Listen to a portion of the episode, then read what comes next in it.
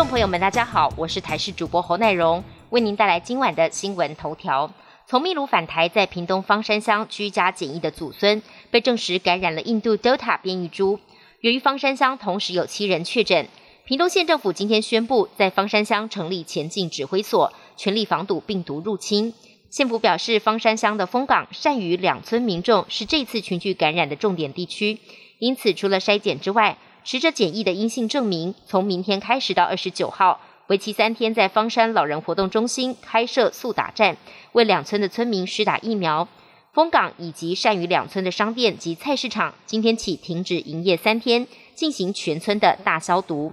为了避免疫苗浪费，指挥中心昨天宣布开放各医疗院所，将每天最后一瓶疫苗的残剂开放给十八岁以上的民众，也能登记施打。消息一出，让基层诊所预约残疾的电话响不停。不到一天，预约的民众已经达到上百计，还有人一打来就是帮全家人预约。由于每天每场所顶多剩下四人份可打，电话爆量让诊所不堪其扰。外界关注可让民众预约疫苗残疾的疫苗预约系统何时能上路？指挥官陈时中回应：决定权在行政院，不过开放使用之后，一定是全国统一，由中央的预约系统为主。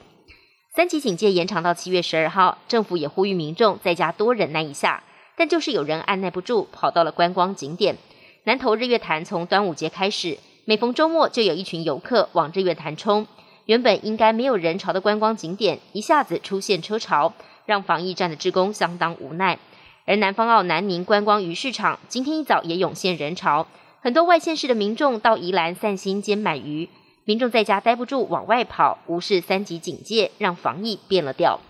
中国国务院颁布港府高层人事异动，在反送中运动当中，立场强硬支持港警的香港保安局长李家超和警务处处长邓炳强都升了官。保安局长李家超升任政务司司长，保安局长空缺由邓炳强来接任，而原本的政务司司长张建宗则遭到北京的撤换。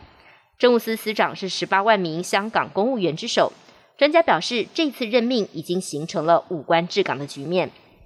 英国卫生大臣汉考克近期因为防疫不力饱受批评，没想到又被媒体爆料，在办公室跟小三激情拥吻，照片还登上了报纸头版。汉考克已经结婚十五年，育有三名子女，而小三也是有夫之妇，丈夫还是个富豪企业家。事件在英国政坛掀起波澜，要他下台的声浪四起。汉考克表示，他非常抱歉，因为没有保持社交距离，不过没有辞职的打算。